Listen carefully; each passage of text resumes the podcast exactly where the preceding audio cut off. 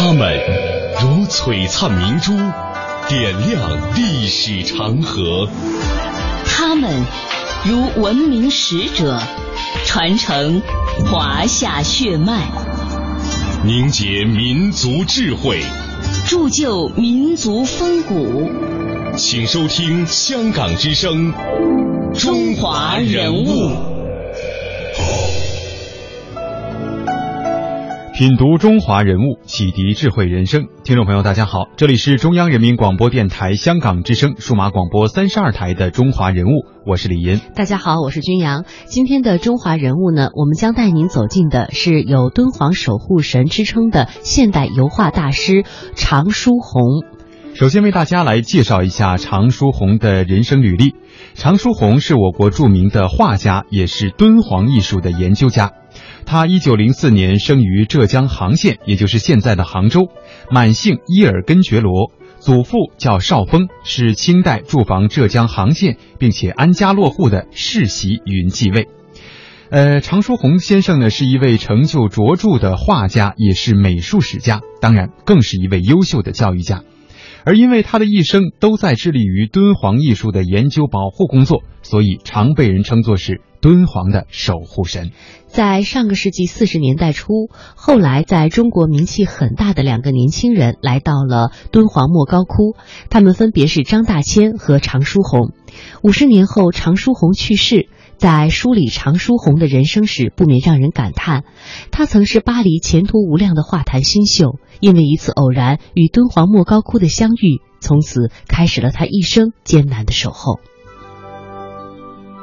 人物穿越时空，人生启迪智慧，人文润泽心灵，人性彰显力量。香港之声，中华人物，为你细数那些被历史记住的名字。今天的中华人物，我们为大家介绍的是有着“敦煌守护神”之称的现代油画大师常书鸿。接下来的时间，我们从他的留学生涯说起。一九二七年的三月，常书鸿参加了浙江省教育厅选拔赴法国里昂中法大学浙籍公费生的考试。但是学校一直没有对外公布成绩，他被激怒了，于是打算自费去留学。那个时候自学自费留学虽然没有现在这么贵，手续这么多，但是也是很费周折才去成的。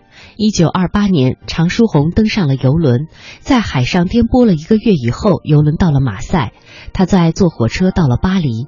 他在巴黎高等美术学校学雕塑，在巴黎拉丁区的小画廊和画室里边，他每天都逗留到很晚练习画画。画室需要钱，为了节省开支，他住在全城最廉价的旅馆里，进门就要弯腰到窗口才能站起来。业余时间用来打工赚钱。巴黎的杭州老乡介绍他到了一家中国饭店去勤工俭学。一九二七年十月的一天，常书鸿被意外击中了。原本以为没戏的公费生机会意外降临，里昂中法大学的名单里竟然有他，于是他就去了里昂报道。到了里昂之后呢，有了公费资助，常书鸿的日子过得舒适起来。他在里昂国立美术专科学校学习绘画，因为一直没有学习过专业的美术，所以要从一年级开始读。而此时的常书鸿已经二十三岁，同班同学都是十多岁的法国当地孩子。不过到了第二年，他就跳到了三年级。一九三零年，他提前进入到了油画班。油画班的主任教授是当时德高望重的油画界的评论家，对作品的要求非常的严苛，却常向常书鸿抛出橄榄枝，让他来自己的画室，并说到我这里来要重新开始。接下来，我们将通过一段音频了解一下年轻时期的常书鸿。一九零四年，常书鸿出生于杭州一个还算不错的家庭，少年时便爱好画画。一九二七年，他漂洋过海到法国留学。那个时候有一个这样的一个背景啊，因为五四运动以后。就是受梁启超的，受梁启超和康有为思想的影响。当时中国的绘画以写意为主，梁启超和康有为认为如果与西方的写实绘画相比，写意绘画是不科学的。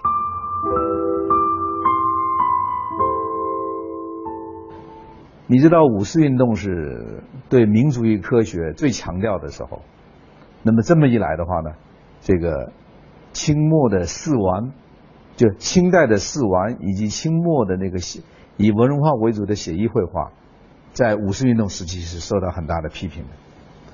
所以五四时期的相当一批进步青年都要到西方去留学，去学习写实绘画，那是他们心目中的。是要追求民主与科学，尤其是科学，因为科学求真嘛，逼真，而把科学和写实绘画结合起来，这就是当时徐悲鸿、刘海粟以及常书鸿他们到西方学习绘画的重要原因之一。而巴黎作为艺术之都，自然成了首选。到了法国之后，常书鸿很快便脱颖而出。常书鸿先生或者当年的徐悲鸿先生，呃，刘海粟先生，其中我在我看来，就是这一代人里面，像呃法国留学学习写实艺术，常书鸿先生是学的最好的一个。那个写实的功力，那是应该说欧洲人也不过如此。他的写实功夫是非常强的。常书鸿当时在巴黎到底有多大的影响力？八十年后的一个小细节，也许可以说明他的实力。二零一一年九月，巴黎塞努奇博物馆举办的“中国艺术家在巴黎”画展，展出了刘海粟、徐悲鸿、林风眠、潘玉良、赵无极等人的作品。而用来推广这次画展的巨大海报，上面用的就是常书鸿以女儿长沙娜为模特的作品。莎娜画像。艺术家的常书鸿，想必当时是得意的；而作为丈夫和父亲的常书鸿，当时同样春风满面。他很高兴嘛，一个画了他的自画像，一个画了我在那儿，呃，就四岁的样子，我妈妈在旁边呢。那个是成了一个代表那个时期的一种感受。一九三二年。常书鸿以油画系第一名的成绩毕业于里昂国立艺术学校。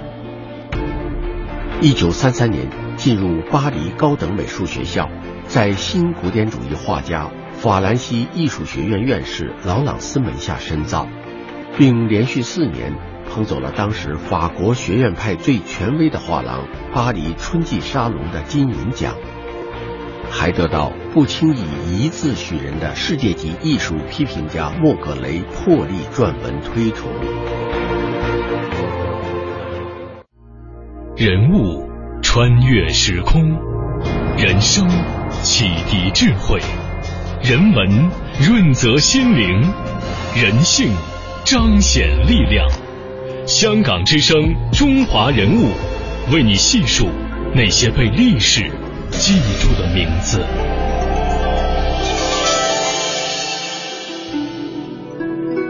时间来到了一九三五年秋天的一天，常先生在巴黎塞纳河畔的一个旧书摊上，偶然看到了由伯希和编辑的一部名为《敦煌图录》的画册。全书共分为六册，约有四百幅有关敦煌石窟和塑像的照片。他十分惊奇，方知在中国还有这样一座艺术宝库的存在，而且这部图册在国外也引起了轰动，中国人却不知道。他的内心感受到了一股震撼。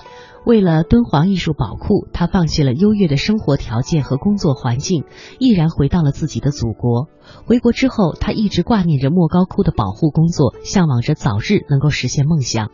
功夫不负有心人，经过多方的努力，终于促成了设立敦煌艺术研究所的设想。常先生首先担负起了这个重任，他担任了首任的敦煌艺术研究所的所长，终于实现了他的愿望。让我们通过常老女儿的回忆。来了解一下这段历史。伯希和，世界著名的法国汉学家，一九零零年被派往中国，为法兰西远东学院博物馆收集古物。伯希和先后于一九零六年至一九零八年来到敦煌，从敦煌莫高窟共劫走六千多种文书，此外还有二百多幅唐代绘画与织物、木制品、木质活字印刷字模和其他法器。他编写的《敦煌图录》被世界学界认为是一部公布时间最早，而且内容较为全面的莫高窟洞窟壁画图录。随着了解的深入，常书鸿对敦煌莫高窟这个以前陌生的地方愈发感到震惊。他从敦煌艺术当中看到，这些艺术与西方最高的艺术，从古典主义艺术的。所在的劳兰斯画室，就是古典主义学派的风格派的做老师，也是传承下来的。那么从古典主义艺术往前溯，到后来当时流行的野兽派、粗犷的野兽派，马蒂斯这些人的艺术，与这些艺术相比，他感觉敦煌艺术不是弱于他们，而是高于他们，而且他们早。西方艺术要早好几百年。在常书鸿的自传中，他如此记录了当时自己震惊的心情：“我是一个倾倒在西洋文化，而且曾经自豪的以蒙巴纳斯的画家自居，言必称希腊罗马的人，如今真是惭愧之极，不知如何忏悔才是。”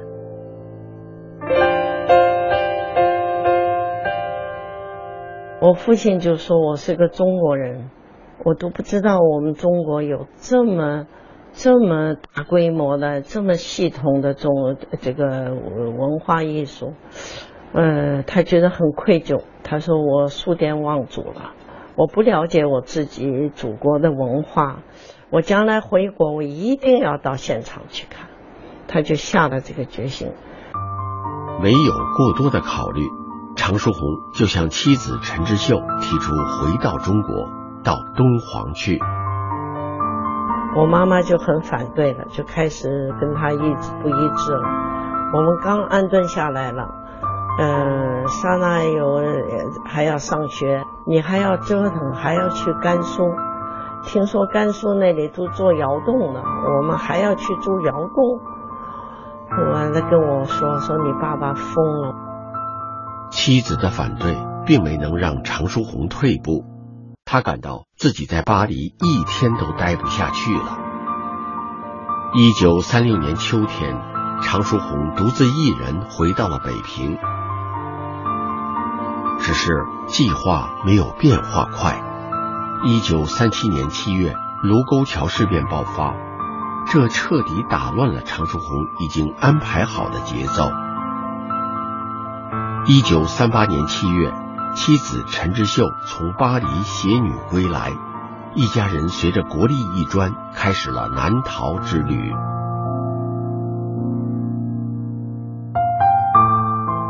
这一路我们就开始遭到这个战争的这个逃难了。嗯，我们就先到到湖南。到远陵，然后又到了昆，呃，到了贵州，贵州是遭到轰炸，差点被炸死。完了，到了昆明，昆明，然后到重庆，才稍微安顿下来。一九四三年三月二十七号，常先生肩负着筹备敦煌艺术研究所的重任。经过几个月的艰苦长途跋涉，终于到达了盼望已久的敦煌莫高窟。初到莫高窟，他心旷神怡，犹如步入了仙境，心情非常的激动，真是彻夜难眠。但是这种感觉很快就消失了，面临的是重重的困难，生活条件非常艰苦，与在法国的条件相比，简直就是天壤之别。对于他来说，人生第一次到了如此艰苦的地方。按照他自己的话来说，从我们到达莫高窟的第一天起，我们就感到有种遭到徒刑的感觉压在我们心头，而这种压力呢，正是与日俱增的。由此可知，敦煌莫高窟的生活条件是多么的艰苦。尽管如此，他们仍然在坚持着，无论困难有多大，信念一点都没有改变。常老的女儿为我们讲述了那段艰苦的岁月。到了一九四三年，距离常书鸿回国已经六年，他终于实现了愿望。在常书鸿一家人离开重庆时，梁思成送了他四个字：“破釜沉舟。”徐悲鸿则送他一句话：“要学习玄奘苦行的精神，抱定不入虎穴焉得虎子的决心。”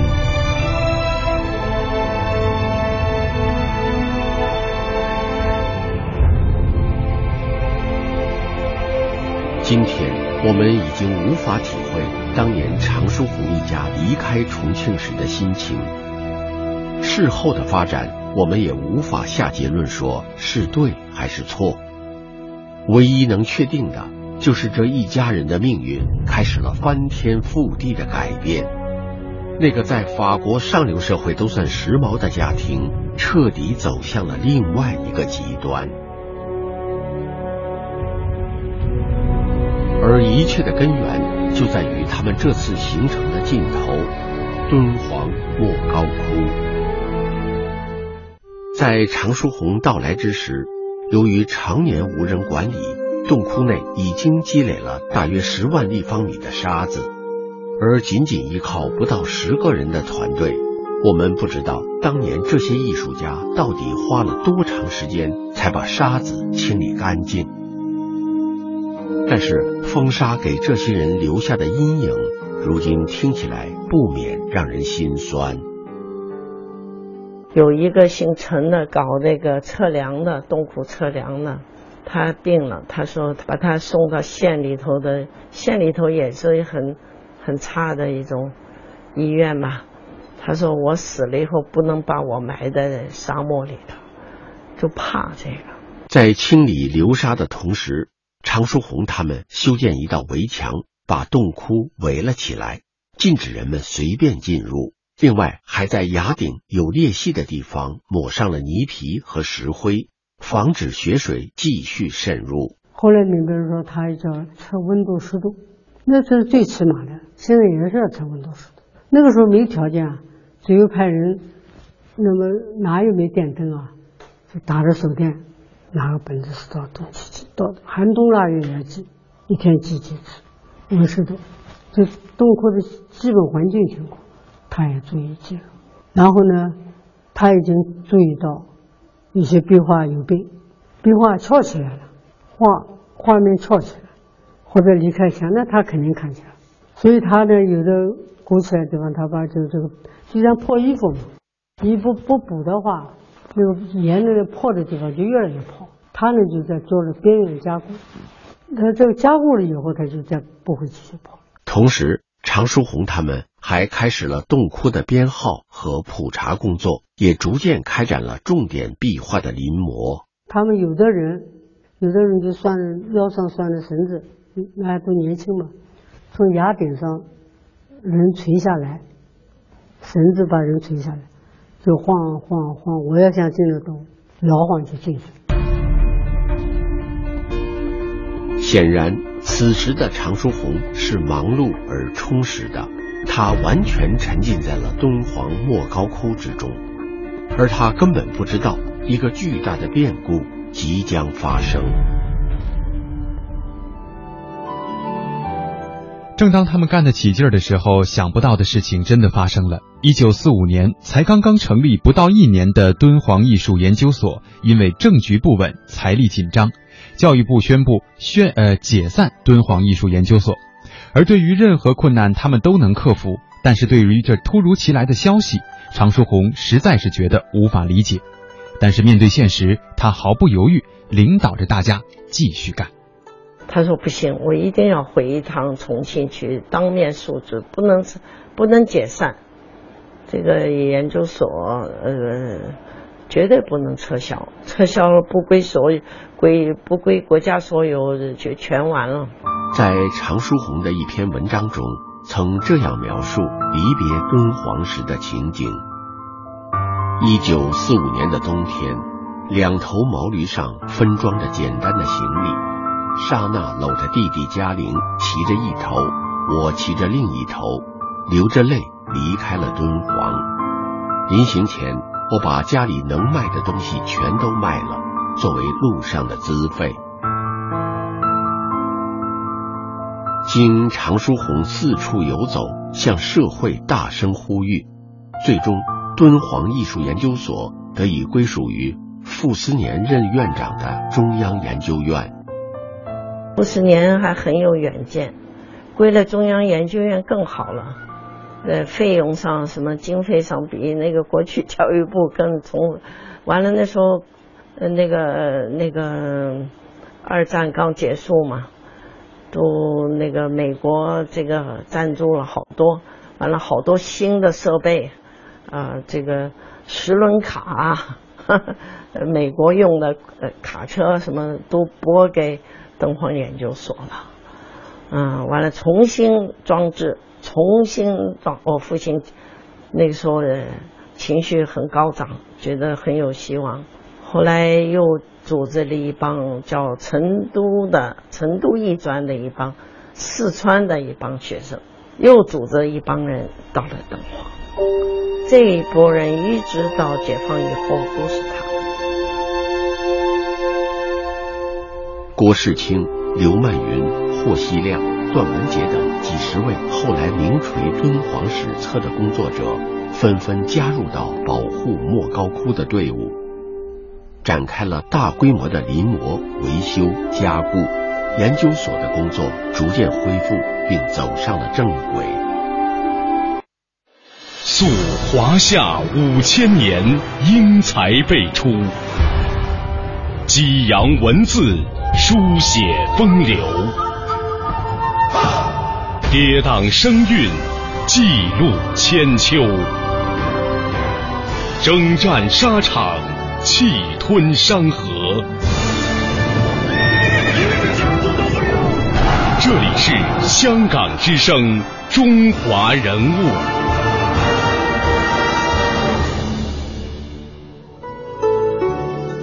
新中国成立之后，常书鸿被任命为敦煌文物所的所长，一直担任到一九八二年才改任名誉所长。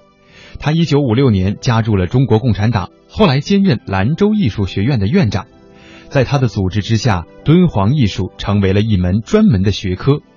周恩来总理曾经鼓励他说：“敦煌工作一辈子都做不完，一定要世世代代的做下去。”一九五一年，他在北京举办完了展览之后，又赴印度、缅甸办展，弘扬中国文化艺术。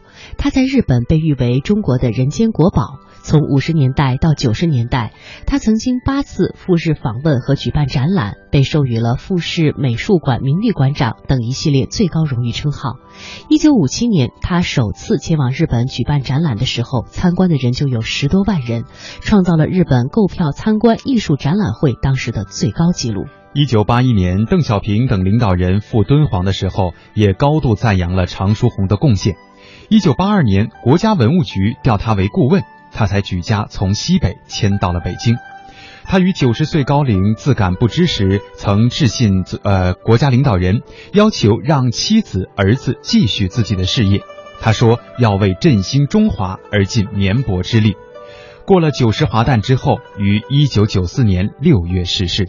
常先生把他的一生都奉献给了敦煌艺术，在几十年的艰苦生活当中，经历了妻离子散、家破人亡的种种不幸和打击，克服了难以想象的困难，但是他一直义无反顾，为保护莫高窟默默的奉献着。在他辛勤工作的几十年当中，组织大家修复壁画，搜集整理流散的文物，撰写了一批有很高的学术价值的论文。临摹了大量的壁画精品，并且多次举办了大型展览，出版画册，向更多的人介绍敦煌艺术，为保护和研究莫高窟做出了卓越的贡献。他的奉献精神得到了广大人民的高度赞扬。而他的一生为莫高窟也做出了光辉的业绩。